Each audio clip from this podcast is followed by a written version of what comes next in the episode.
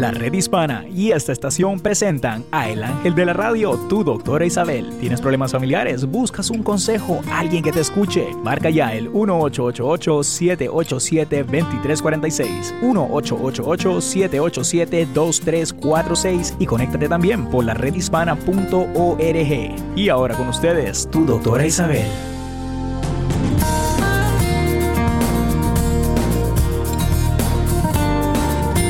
Hola, hola, hola queridos amigos. Aquí tienen a su doctora Isabel con la red hispana, acompañada por Néstor. Y aquí también creo que también tenemos a Isabel que está contestando los teléfonos en el 888-787-2346.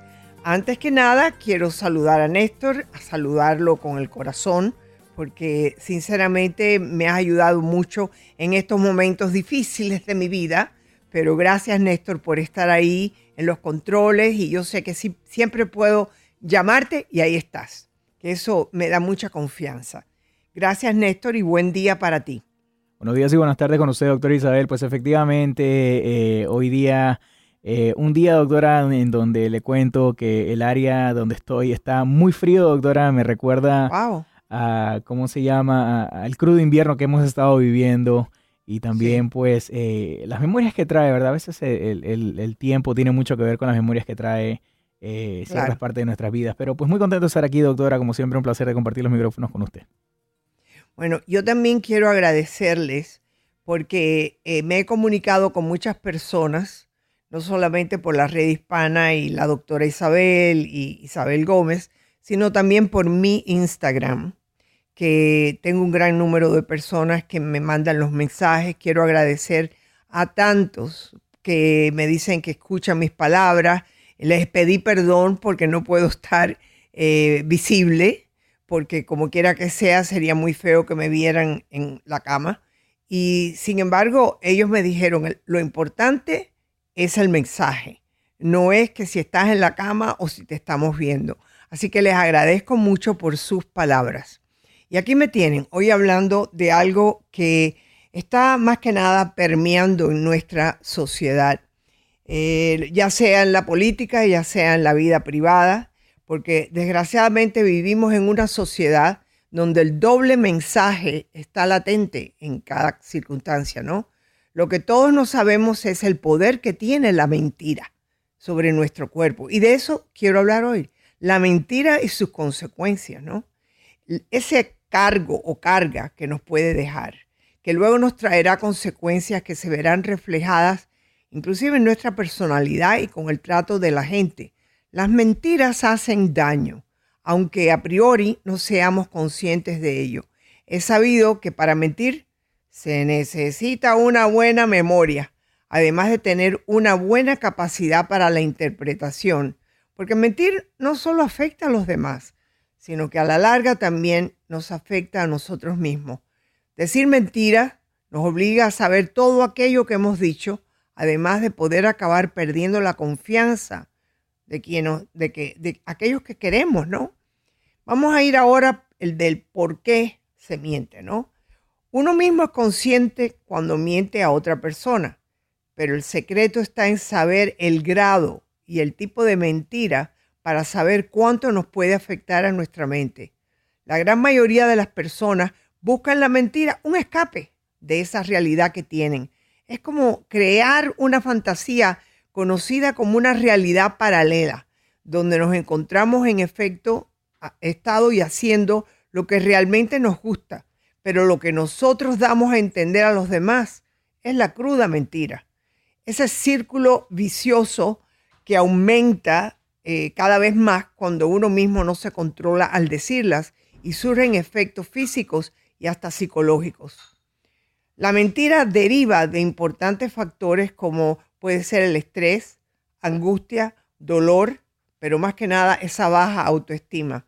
Muchas veces tenemos niños, nuestros hijos, nuestros sobrinos, nuestros nietos, que nos dicen una mentirita, como llamábamos antes, una mentira piadosa, ¿no? Y hay veces que el niño en vez de decir, no, mira, me caí porque estaba corriendo y me caí. Entonces hay veces que hay niños que empiezan a decir, me caí porque fulanito iba corriendo delante de mí y se puso delante de mí y me hizo caer. Muchas veces ese niño que dice esa mentira piadosa la está diciendo porque es para protegerse él, para que pienses que no fue él el que cometió ese error. Entonces, eso eh, muchas veces, ese tipo de persona, ese niño, se siente como perseguido. Y la, grave consecuencia en las personas mayores es perder la moral y aumentar ese, ese estado interno de angustia. Lo ideal es saber tratar, conversar la situación con toda libertad y más que nada el respeto que uno debe de tener a la otra persona, ¿no? La mentira deriva de otro factor antedicho como la baja autoestima, ¿no? Que ya lo dije. Se relaciona con el aspecto negativo de una persona. Las personas acostumbradas a mentir predominan la característica junto con la vulnerabilidad. Tienen temor a fracasar y no intentar lo que realmente quieren o buscan, ¿no? Se llegan a lograr resultados efectivos trabajando este tema, forjando una autoestima más sólida. Obstaculizar los temores y aceptar equivocarnos como cualquier ser humano, haciéndonos cargo de cualquier situación, pues eh, repercutirá positivamente en dejar de mentir. Aunque se conozca la mentira en diferentes formas y circunstancias, siempre seremos víctimas o autores de algo relacionado con ella. Es obvio que todo el mundo o miente o ha mentido, pero es como una ola. Está la ola chiquita, la cúspide de la ola y la más pequeña. ¿Qué quiero decir con eso? Hay personas que quizás te digan una mentira piadosa, pero hay otras que es como la ola, ¿no? Siguen mintiendo y siguen mintiendo y siguen mintiendo y muchas veces se les olvida lo que están diciendo o lo que han dicho ya. La mentira modifica esa comunicación, no da lugar a estar en paz con nuestra mente. Inclusive deriva en enfermedades y en cambios psicológicos que te afectan a, a todos, ¿no? Más que nada, hay una cosa importantísima, que es la pérdida de la confianza. Si tú te pasas la vida mintiendo y tu pareja se da cuenta, porque nadie es tonto, al mentiroso se le coge rápidamente. Y tú sigues mintiendo ya vas socavando en esa confianza que esa persona puede tener en ti. Y cuando se descubre que alguien nos miente, nuestra inclinación a partir de ese instante es desconfiar cada cosa que esa persona te diga. Una desconfianza que aumenta si las mentiras son varias, llega un punto en el que somos incapaces de distinguir entre la verdad y la mentira. Y la razón principal es porque ya no sabemos si nos mienten o no. Entonces la persona eh, que, es mentirosa se pone brava, pero es que una gota de mentira puede contaminar un mar de confianza. Es por eso que la mentira causa un inmenso dolor en los demás. Y de eso se trata hoy. Yo quiero que ustedes nos hablen. ¿Cómo se sienten ustedes si tienen un hijo que siempre miente? Si tienen un marido que siempre miente? Si tienen una mujer que se pasa la vida mintiendo? La mentira hace daño y sobre todo más que nada en aquellos que han depositado la confianza en nosotros. Cuando sintamos el impulso de mentir, ¿no? Eh, lo primero de todo es pensar en que las mentiras hacen daño, aunque en un primer momento no nos demos cuenta. Entonces, em, si nuestra vida se basa en la sinceridad, no tendremos necesidad de jugar un doble papel con los demás. Eso es algo que los estoy compartiendo con ustedes. Em, por ejemplo, yo estaba hoy eh, mirando eh, lo que están haciendo en el Congreso hoy, hablando con Cohen y de todas las mentiras que se han dado de un lado y del otro. Entonces, este muchacho que parece que está arrepentido, hay muchas personas que les cuesta trabajo creerle. Entonces, yo lo único que le digo es que tenemos una sociedad que si no nos enfrentamos a que es mejor decir la verdad que mentir constantemente, nos vamos para abajo. Así que llámenos aquí en el 888-787-2346.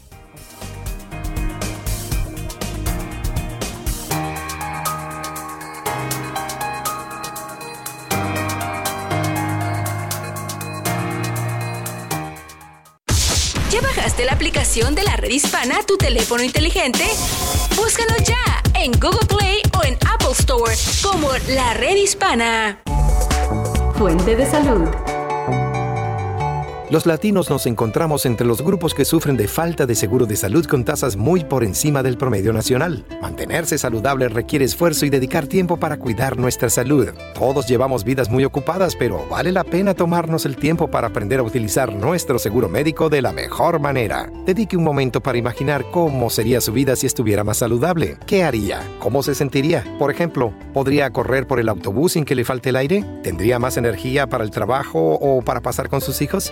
Muchos grupos de la comunidad están trabajando arduamente para conectar a los latinos con la cobertura de salud y ayudarnos a navegar el sistema de salud en nuestro idioma. Existen guías en español que explican cómo usar tu tarjeta de seguro y cómo elegir un proveedor de atención primaria que esté en la red de su plan de salud y que hable su idioma. Visita la redhispana.com para obtener recursos en tu idioma. Un mensaje de esta estación, la Fundación Robert Wood Johnson y la redhispana.com.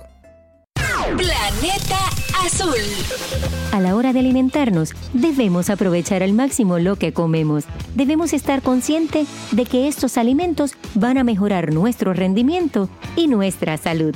Te saluda la agroempresaria Isabel Nieves de Planeta Azul y hoy comparto contigo varios alimentos que te ayudarán a mejorar el rendimiento a la hora de estudiar. En las mañanas no puede faltar un buen plato de avena, bueno para el sistema nervioso por su contenido en vitamina B1. Es rico en proteínas y grasas saludables. Las nueces secas son buenas para la salud del corazón, tienen un alto nivel de antioxidantes y proteínas que ayudan al rendimiento intelectual. El huevo es un alimento indispensable para mejorar la capacidad de atención y la memoria a largo plazo. Comer fresco y saludable es tu mejor medicina. Hay más información y recursos en la redhispana.com. Un mensaje de esta emisora y de la redhispana.com. Estas son las cinco cosas que debes saber si eres detenido por la Oficina de Inmigración, el ICE. Número 1. Tienes derecho a permanecer en silencio, porque todo lo que digas puede ser utilizado en tu contra. Número 2. Tienes derecho a solicitar un abogado, especialmente un abogado migratorio. Número 3. Tienes derecho a una llamada telefónica a tu consulado. Lleva siempre contigo en la cartera un teléfono. Número 4. Si los agentes llegan a tu casa, no tienes que abrir la puerta y tienes el derecho de pedir una orden de revisión judicial antes de abrirles. Número 5. Tienes derecho a no firmar ningún documento oficial, a menos que cuentes con el consejo de tu abogado. Recuerda, aquí todos tenemos derechos. Para más información visita laredhispana.com. laredhispana.com. Para vivir mejor. Hola, ¿qué tal? Te saluda tu doctor Eduardo López Navarro. Muchas veces vemos a nuestro hijo sentado frente al televisor todo el día sin hacer nada, o texteando sin parar, o tal vez metido en el mundo de sus juegos electrónicos, o sin bañarse diariamente, o no lavándose los dientes, o durmiendo en una recámara que parece un área de desastre y le llamamos flojo. Muchas veces nuestro hijo no es flojo, sino que muchas veces nuestro hijo está deprimido y no lo sabemos. Muchos niños y jóvenes caen en depresiones fuertes y en la mayoría de los casos los padres no se dan cuenta de lo que está sucediendo con ellos. La depresión en los niños y en los adolescentes es algo de mucha seriedad, ya que el índice de suicidio en los jóvenes crece cada vez más. Entra al mundo de tu hijo, demuestra el interés por las cosas que a él le interesan, pero hazlo sin sermones. Deja a ese padre maestro autoritario y sermonero fuera de esa conversación. Luego, busca entrar a su corazón y darle la oportunidad de confiar en ti. Hay más información y recursos en el app La Red Hispana. Un mensaje de esta emisora y de la redhispana.com. Fuente de salud. ¿Te ha pasado que a menudo compras una fruta que se ve fresca y deliciosa y cuando la vas a comer es una enorme decepción? Pues a menudo sucede que frutas y verduras son industrializadas y vendidas como objetos, mejorando su apariencia, pero perdiendo calidad en su sabor y valor nutritivo. Los huertos urbanos domésticos traen la naturaleza a nuestra casa, patio o balcón y pueden abastecer tu hogar. ¿Por qué no aprovechar ese balcón o terraza para obtener frutas, verduras y plantas aromáticas de gran calidad? Realizar un huerto es más sencillo de lo que crees. Debes tener en cuenta que el terreno cuente con suficiente luz solar, fácil acceso a una fuente de agua y calidad en la tierra. Tener un jardín urbano ha sido lo mejor que le ha pasado a mi vecindario y a la salud de mi familia. No solo la calidad de frutas y verduras es mejor, son frescas y deliciosas. Había olvidado lo rico que sabían las manzanas. Visita la redhispana.com o síguenos en Facebook y forma parte de La Cultura de la Salud. Un mensaje de esta estación, la Fundación Robert Wood Johnson y la redhispana.com.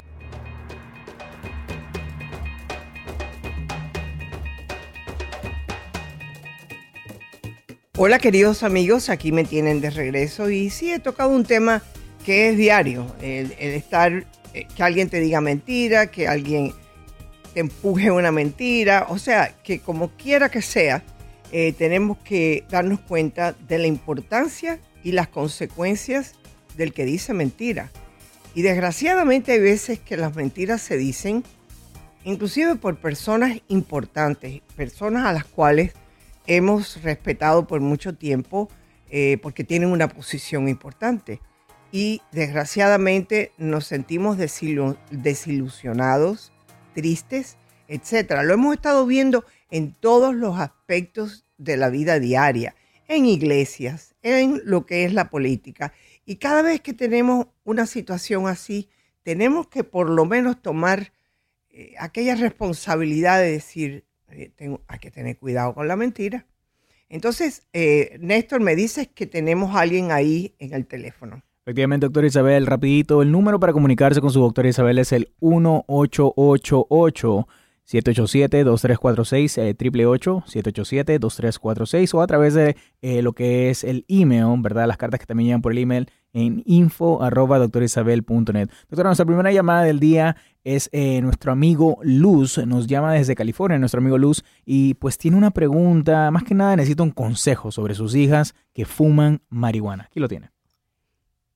hola, hola, querido amigo Luz, ¿cómo estás? Y soy la señora Luz. ah, señora Luz.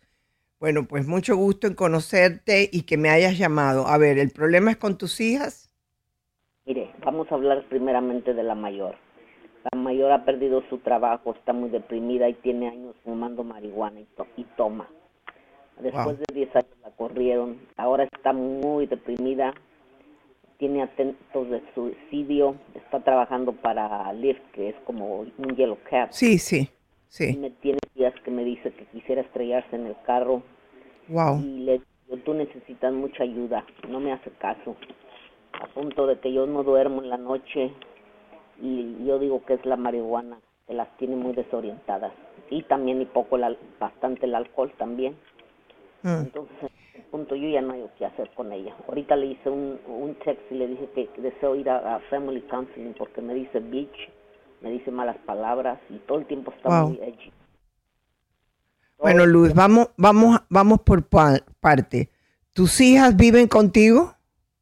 Una vive conmigo, pero esa es otra historia, que eran nomás okay. de la mayor primero. Ok, bueno, ¿la mayor vive contigo? No, no. No, ella trabaja manejando Lyft, pero me estás diciendo que está usando marihuana y al mismo tiempo exceso de alcohol. ¿Es así? Sí. Entonces tienes una situación que se puede convertir, sí, en suicida, pero al mismo tiempo se puede convertir en un acto criminal, porque Dios no lo quiera, ella está manejando a alguien y ella está intoxicada, pues puede, puede causar la muerte de alguien más o puede llegar a ir a la cárcel. Ahora, vamos a ver, eh, ella en estos momentos la votaron del otro trabajo y por eso está haciendo Lyft. Y tenía 10 años en, en el college en el, en colegio que estaba en el Human Resources. Y la wow. de que tenía mucho desorden en el asiento y lo ya no, no hacía su trabajo y yo le decía, tú no estás ahí. Y ahora, bueno, mira, ella no quiere ayuda, es lo que me estás diciendo. Eh, primeramente, tú le, lo único que tú puedes hacer como madre es decirle, hija, si tú no ves que tú necesitas ayuda, después de haber perdido un trabajo que realmente me parece que era bueno, ahora estás haciendo un trabajo que es inclusive peligroso. Eh, déjame explicarte, Luz. La marihuana y el alcohol no se pueden consumir al mismo tiempo, porque es muy peligroso. Los dos son deprimidos, es decir, te deprimen. O sea, que el alcohol deprime y la marihuana también. Entonces ella, si se siente deprimida y se siente suicida, es porque está combinando esta sustancia. Ahora, eso no quiere decir que ella no tenga un estado depresivo, porque obviamente lo tiene. ¿Qué edad tiene tu hija? Tiene 48 años. Wow. Eh, ¿Y toda su vida ha tomado? Bueno, ella comenzó a tomar más ah, como ya de la edad de los 30. Ok. Ok, yo lo único que te pido que puedas hacer es decirle, recomiéndale ir a Alcohólicos Anónimos. Yo no te garantizo que lo va a hacer, ni la puedes obligar porque ella es una mujer independiente. Decirle de corazón que tú la quieres, que tú te sientes mal. Y yo te voy a recomendar a ti que asistas al programa de CODA o de Alanon, que te va a ayudar a cómo poder sobreponerte con esto de tu hija, que es bastante peligroso, ¿ok? Dile, hija mía, tú no te has puesto a fijar, no te, no te has puesto a dar cuenta que tú puedes matar a un ser humano que no tiene la culpa como tú te sientes, porque es, es, es bien peligroso esto. Al mismo tiempo, tú te sientes atada porque realmente tú pudieras denunciarla, pero eso sería ya todavía peor pero me pongo a pensar cómo tú te sentirías si tu hija manejando embriagada comete el error de estar embriagada y se va y tiene un accidente. ¿Cómo te sentirías tú? Oh, peor. Ah, bueno, entonces, eh, entonces yo creo que tú le debes decir a tu hija lo siguiente. Yo te pido, número uno, porque te quiero, es que tú vayas a buscar ayuda. Si no quieres ir directamente, con un terapeuta, que es lo que ella debe de hacer. Ella puede asistir al programa de Alcohólicos Anónimos y yo te voy a dar el teléfono. Eh, le estoy pidiendo a Néstor, porque tú estás en Los Ángeles, ¿verdad? No, estoy acá cerca de San Francisco, en San Leandro. Está cerca de San Francisco, ok. Eh, él va a buscar un teléfono para los que tienen eh, problemas con el alcoholismo. Eh, la marihuana, ella sabe perfectamente que cuando ella está manejando no lo puede hacer. Número uno, el que esté manejando ese carro se va a dar cuenta y, lo, y la va a reportar. Porque yo tengo también una amiga que me dijo que se montó en un lift y que la mujer, y había una peste en el carro de marihuana que ella pidió que, que parara y después la reportó. O sea que tu hija quiere que la reporten. Es lo que yo estoy viendo. Ok, tú le dices, o asistes a Alcohólicos Anónimos y yo veo que tú estás mejorando en el consumo de drogas y yo voy a asistir al programa de Alanon, que me va a ayudar a mí.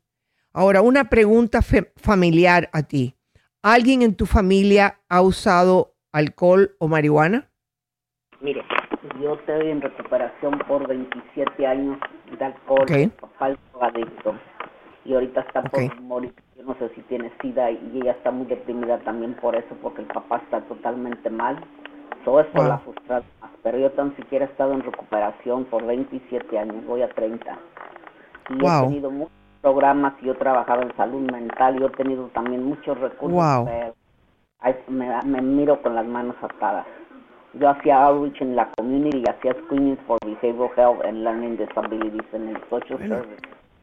E, entonces tú sabes bien que yo lo que te estoy diciendo a ti ya tú lo sabes. Que tu hija te quiera seguir o no, desgraciadamente muy poco tú puedes hacer.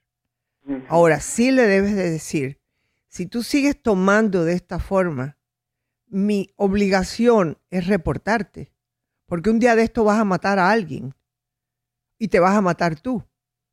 Y yo no quisiera tener eso en mi conciencia. Dile que tú te sientes arrepentida porque yo creo que ella necesita saber que tú te das cuenta que ella padeció mucho. También hay un programa muy importante que a lo mejor tú lo conoces, que es Hijos y, Familias de Padres Alcohólicos. Es un programa que por lo menos ella pudiera descargar todo el dolor que ella pueda haber sentido de niña. Como tú estás en ese giro, te, te recomiendo que se los recomiendes a ella y a ti que regreses al programa porque tiene que ser muy duro para ti. Y tanto lo siento. Regresamos, Luz.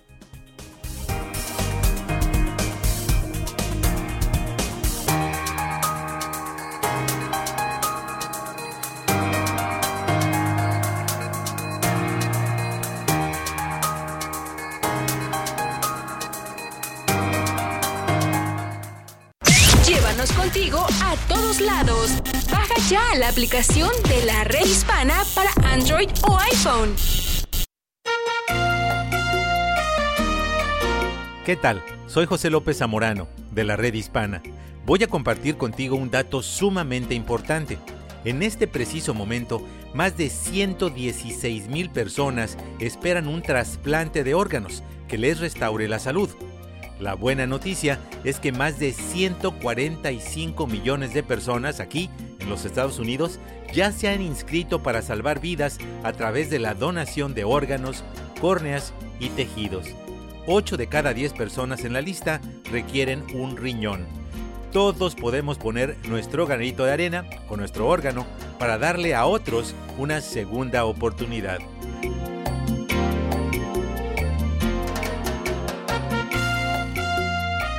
Para más información sobre cómo inscribirte como donante de órganos, visita organdonor.gov.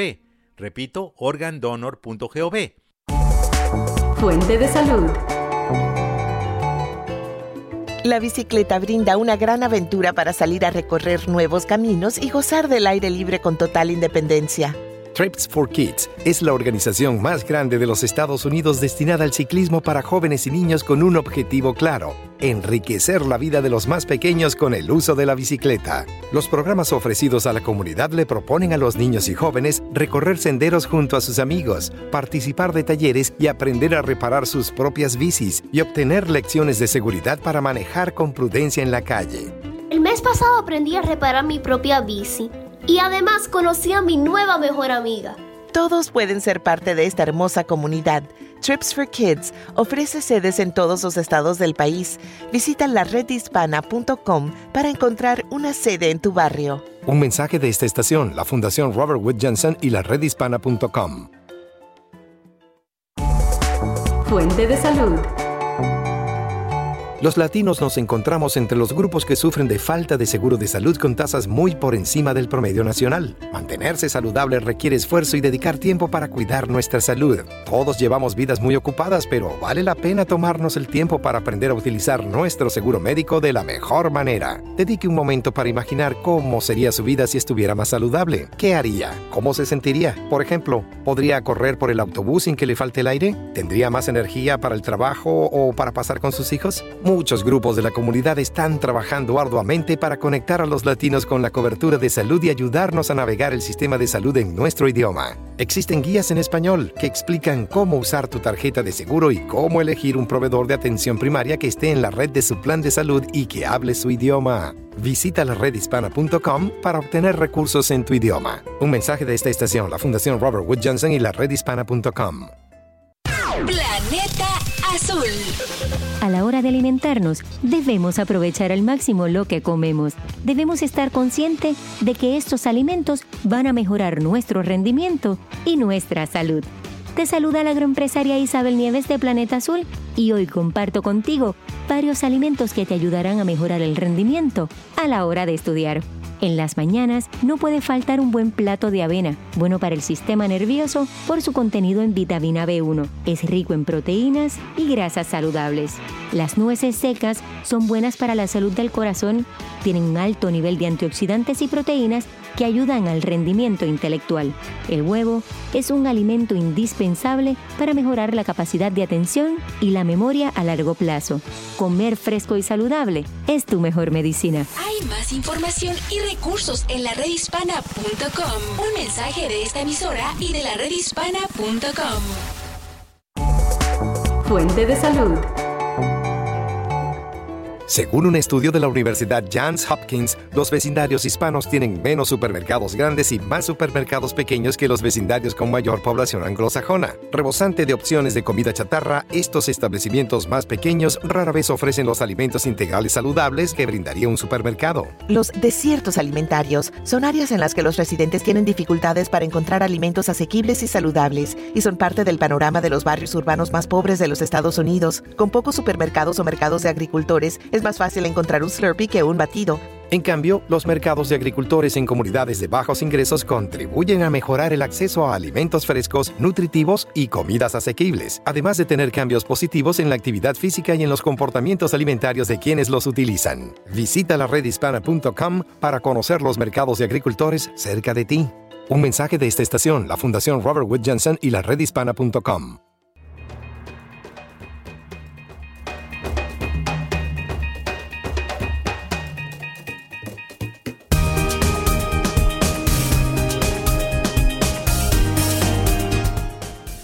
Hola queridos amigos, aquí tienen a su doctora Isabel y sinceramente esta, eh, más que nada esta llamada que recibimos nos da a entender que hay veces que buscamos ayuda y buscamos ayuda. Y por razones X hay personas que aprenden la lección como la señora Madre Luz que por 30 años casi lleva en recuperación y su hija que tiene 40 y años, que tiene problemas del alcoholismo y también de la marihuana. Entonces, eh, eso inclina uno a pensar que aquí hay una herencia, desgraciadamente, como yo les he explicado mucho a ustedes. Eh, cuando una persona tiene una herencia de alcoholismo, es una parte del cerebro que tiene que ver con las adicciones. Entonces, hay un por ciento bien alto en la familia que esto pueda salir con los hijos. También es señal de una falta de poder controlar los problemas, es decir, poder aceptar los problemas o no tener suficientes herramientas como para poder enfrentarse a ellos. La pobre Luz está sufriendo mucho porque está viendo a su hija que está tomando un camino parecido quizás al de ella, y ella se siente impotente que no puede cambiarla.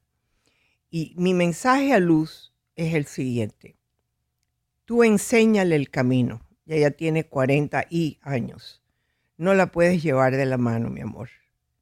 Tú puedes seguir tu camino porque además de tener el problema de, de que estás controlada las sustancias, tú tienes que también el darte cuenta que los programas de Alanon te pueden ayudar a ti a darte cuenta que hay cosas que tú puedes cambiar y hay cosas que no puedes cambiar porque no están en tu territorio, vamos a ponerlo así.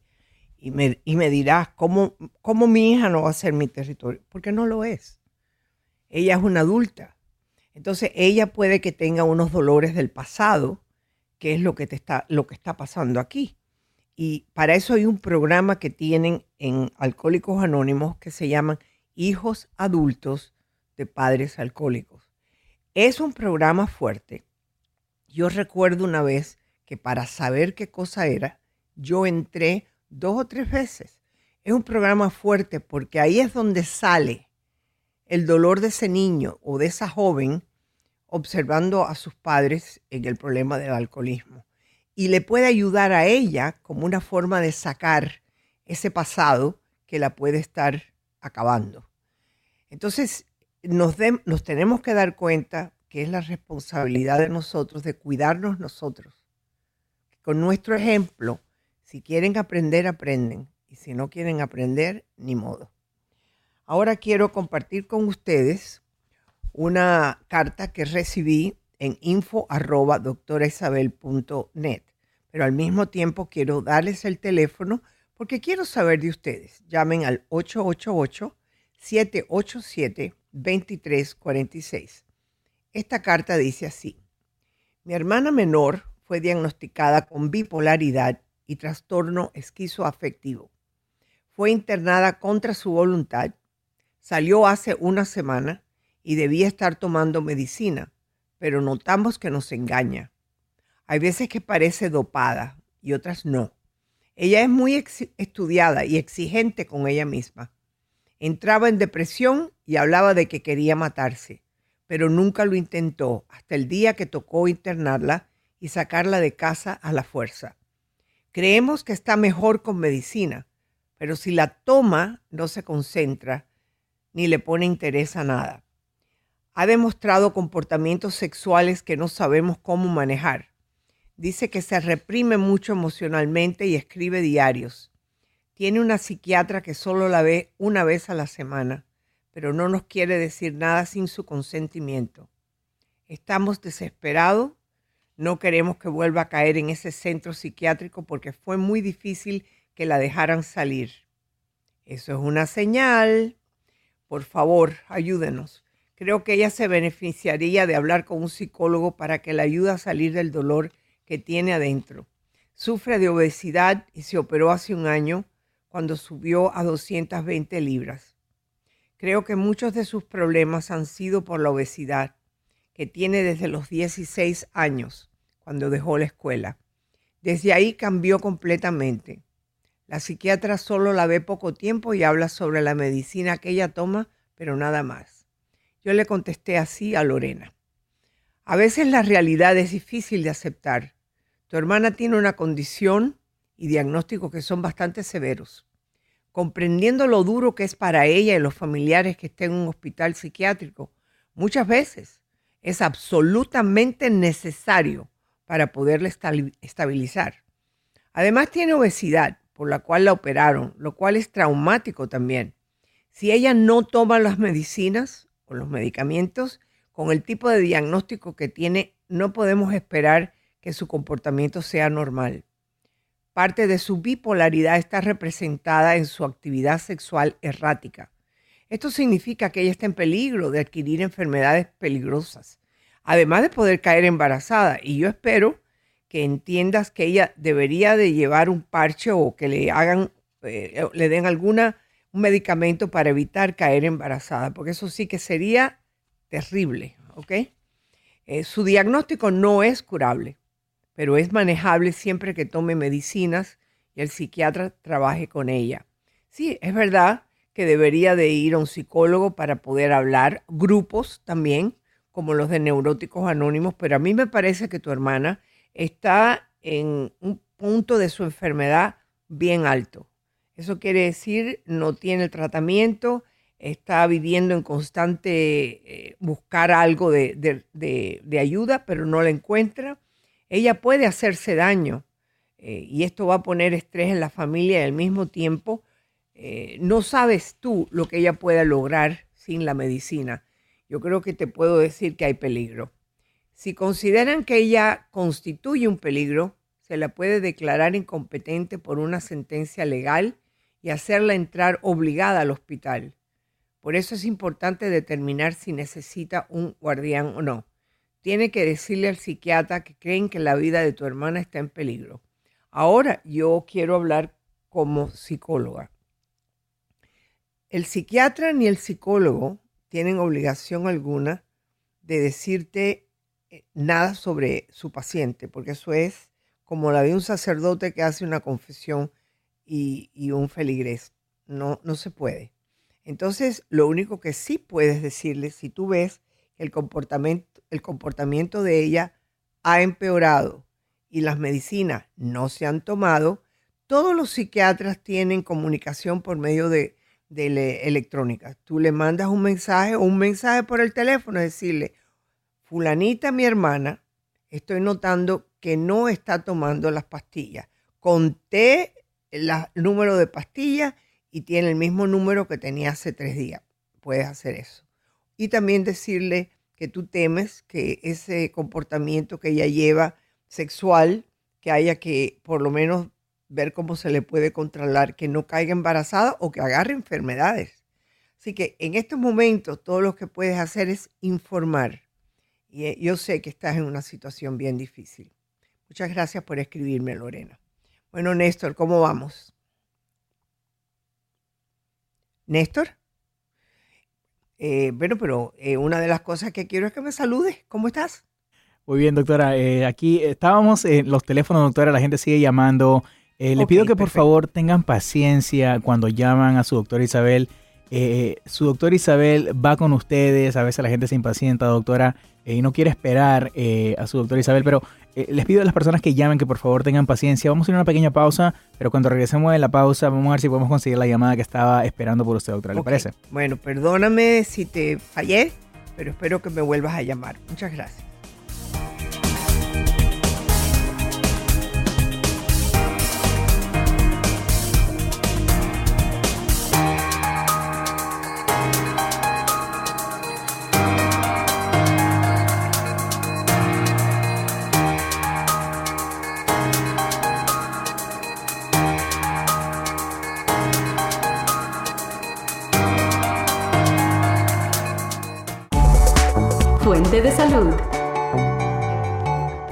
Según un estudio de la Universidad Johns Hopkins, los vecindarios hispanos tienen menos supermercados grandes y más supermercados pequeños que los vecindarios con mayor población anglosajona. Rebosante de opciones de comida chatarra, estos establecimientos más pequeños rara vez ofrecen los alimentos integrales saludables que brindaría un supermercado. Los desiertos alimentarios son áreas en las que los residentes tienen dificultades para encontrar alimentos asequibles y saludables y son parte del panorama de los barrios urbanos más pobres de los Estados Unidos. Con pocos supermercados o mercados de agricultores, es más fácil encontrar un Slurpee que un batido. En cambio, los mercados de agricultores en comunidades de bajos ingresos contribuyen a mejorar el acceso a alimentos frescos, nutritivos y comidas asequibles, además de tener cambios positivos en la actividad física y en los comportamientos alimentarios de quienes los utilizan. Visita la redhispana.com para conocer los mercados de agricultores cerca de ti. Un mensaje de esta estación, la Fundación Robert Wood Johnson y la redhispana.com. ¿Qué tal? Soy José López Zamorano, de la Red Hispana. Voy a compartir contigo un dato sumamente importante. En este preciso momento, más de 116 mil personas esperan un trasplante de órganos que les restaure la salud. La buena noticia es que más de 145 millones de personas aquí, en los Estados Unidos, ya se han inscrito para salvar vidas a través de la donación de órganos, córneas y tejidos. 8 de cada 10 personas en la lista requieren un riñón. Todos podemos poner nuestro granito de arena o nuestro órgano para darle a otros una segunda oportunidad.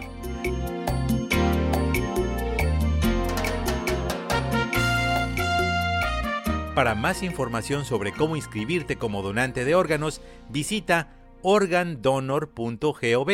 Repito, organdonor.gov. Fuente de salud. Traje mi libro favorito para leer juntos. Excelente. Ven, vamos al parque a disfrutar del sol. El intercambio generacional es una gran oportunidad para que niños y abuelos compartan tiempo juntos y aprendan unos de otros. El amor incondicional de los abuelos nutre la imaginación moral de los nietos, la capacidad de ponerse en el lugar de los demás y responder al mundo con bondad y amabilidad. No es fácil llegar a cierta edad y que la familia no se interese por uno. Por suerte, existen programas comunitarios que organizan visitas a centros diurnos o asilos para que niños y jóvenes compartan su tiempo libre con las personas mayores que viven allí.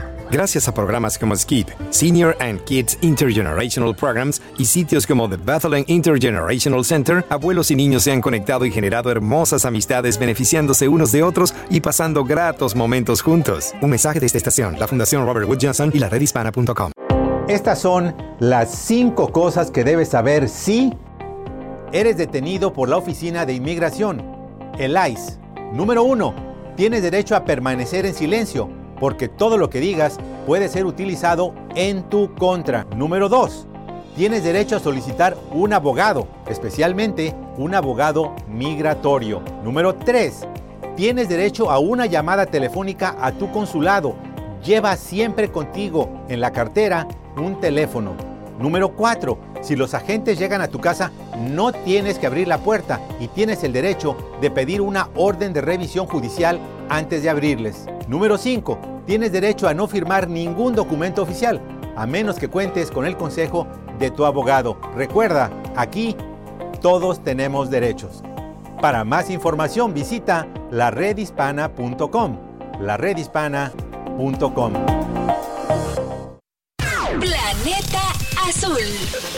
Radiación, conducción y convección, las tres formas básicas de transmisión de calor. En la radiación no existe contacto ni fluido que transporte el calor. Por ejemplo, deja una moneda en la arena en la playa en un día soleado por varias horas y llegará a alcanzar altas temperaturas por la radiación del sol. En la conducción es una transferencia de calor entre dos puntos que se encuentran a diferentes temperaturas sin transferencia de materia entre ellos. Si no hay una influencia externa y el lado caliente mantiene su temperatura, habrá una transferencia de calor por conducción hacia el lado más frío. En la convección, interviene un fluido que puede ser líquido o gas en movimiento que transporta la energía térmica entre los dos puntos. Les informó Isabel Nieves de Planeta Azul. Hay más información y recursos en la redhispana.com. Un mensaje de esta emisora y de la redhispana.com.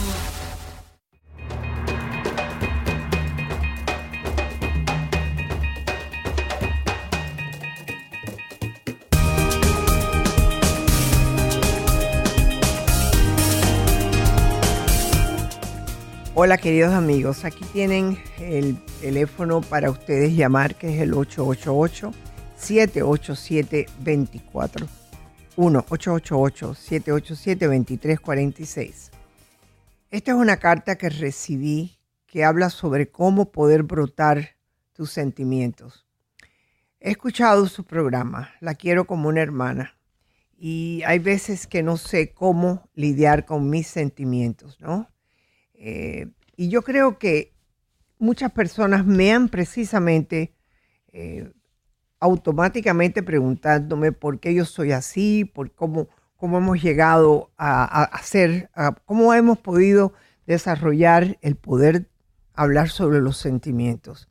Es un proceso y hay sentimientos que son mucho más fáciles de conllevar y de decir que otros, porque ahí va otra vez la cuestión de la autoestima y como yo les estaba diciendo anteriormente, como comencé el programa, el problema de la mentira.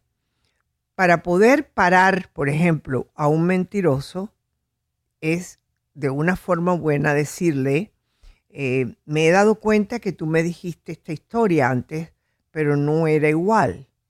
Eh, es que ahora es que te has dado cuenta que había otra cosa andando o es que tú prefieres decirme algo que no es cierto.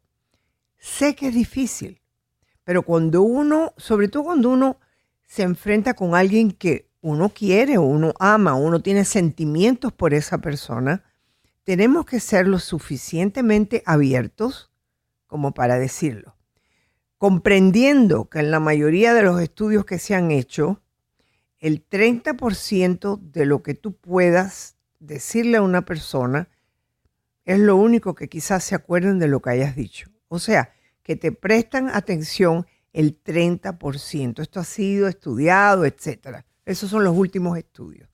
Entonces, muchas personas me dicen, bueno, pero si eso es verdad, ¿para qué voy a hablar con nadie? Si puedes hablar, no puedes hablar mucho, no puedes alargar la historia, porque ahí es donde viene la mentira. Ve al punto, mírale a los ojos, tómala del brazo, decirle, oye, quiero decirte algo esto me está pasando. Quiero tu, algo de que tú me puedas decir. No tiene que ser largo. ¿Qué tú piensas de esto?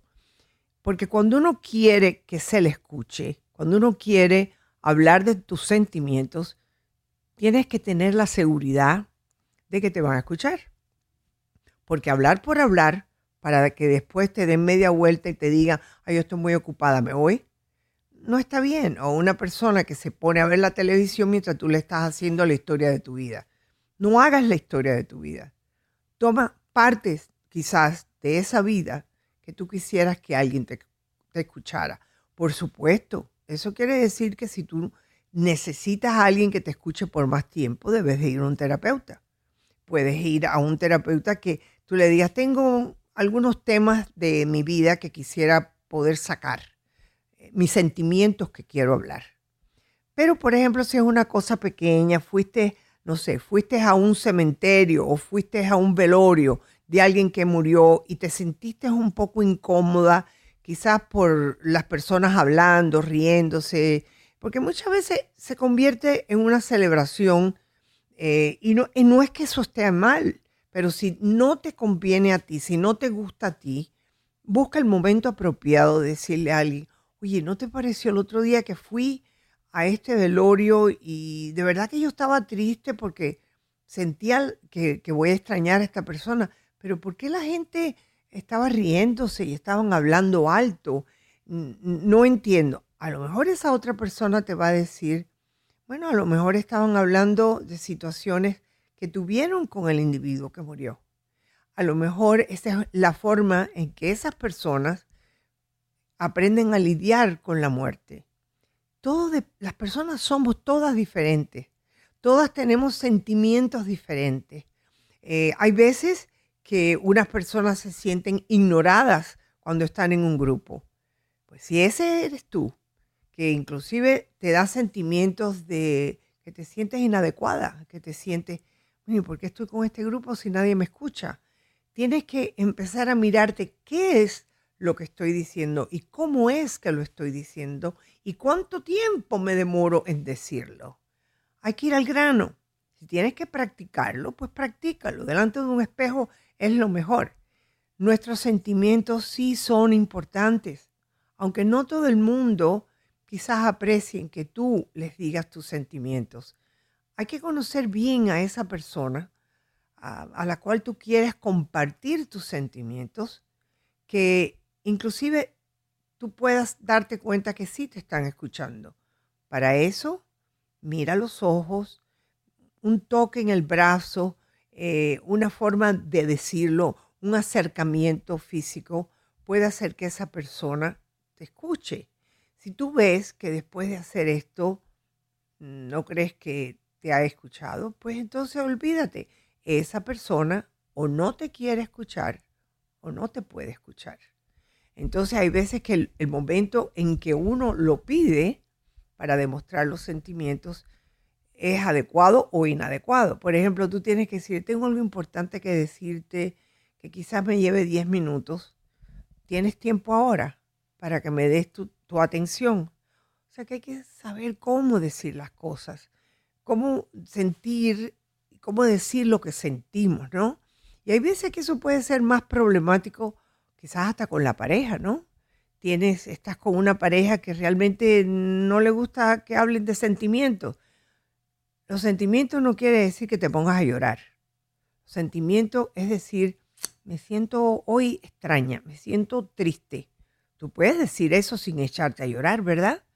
Porque si tú estás en un punto de sentimiento, donde si tú dices quiero hablar contigo y vas a llorar, vete a la ducha, abre la ducha, di lo que ibas a decir, llora al igual que cae la ducha y después que tú te hayas desahogado, puedes entonces decirle a la persona lo que sientes. Hay veces que inclusive puede ser que le digas después que le dices lo que sientes y esa persona te ha escuchado, decirle, ¿sabes lo que tuve que hacer para poder hablar contigo? Me tuve que bañar, me tuve que dar una ducha para poder decirte sin llorar lo que siento. Tenemos que ser, yo, yo creo que si uno fuera más abierto, si tuviéramos más apertura, si fuéramos más sinceros y, fuéramos más al punto, yo creo que la gente pudiera expresar sus sentimientos mejor y la persona que, te, que tú quieres que te escuche te puede escuchar. Ahora, si tú has hecho todo esto que yo te he dicho, si tú has puesto por escrito de lo que quieres decir, no hagas una lista larga porque nadie tiene tiempo para ver una lista larga. Si tú quieres, haz la lista. Divídala en partes y habla una cosa a la vez. Y darle también la oportunidad a esa persona de decirle, ¿por qué no jugamos el, juego de los sentimientos? ¿De qué cosa es eso? Yo voy a tomar dos minutos. Ya yo identifiqué unos sentimientos que yo tengo eh, en dentro de mí y yo quiero compartir uno contigo. Tú puedes hacer lo mismo y puedes compartir algo conmigo. Puede comenzarse por decir, yo me siento triste cuando tú no me prestas atención o cuando tú llegas a la casa y no me das un beso. Eso es tan sencillo como todo eso. Quizás haya una letanía, mucho más que puedes hablar, pero comienza por lo más pequeño. Bueno, queridos amigos, ya el tiempo se me acabó, pero sepan que mañana estoy aquí con ustedes y con mi amigo Néstor, como siempre ahí, y gracias Isabel por estar ahí con nosotros. Bueno, Néstor, me despido con mucho cariño y espero que mañana será un día maravilloso.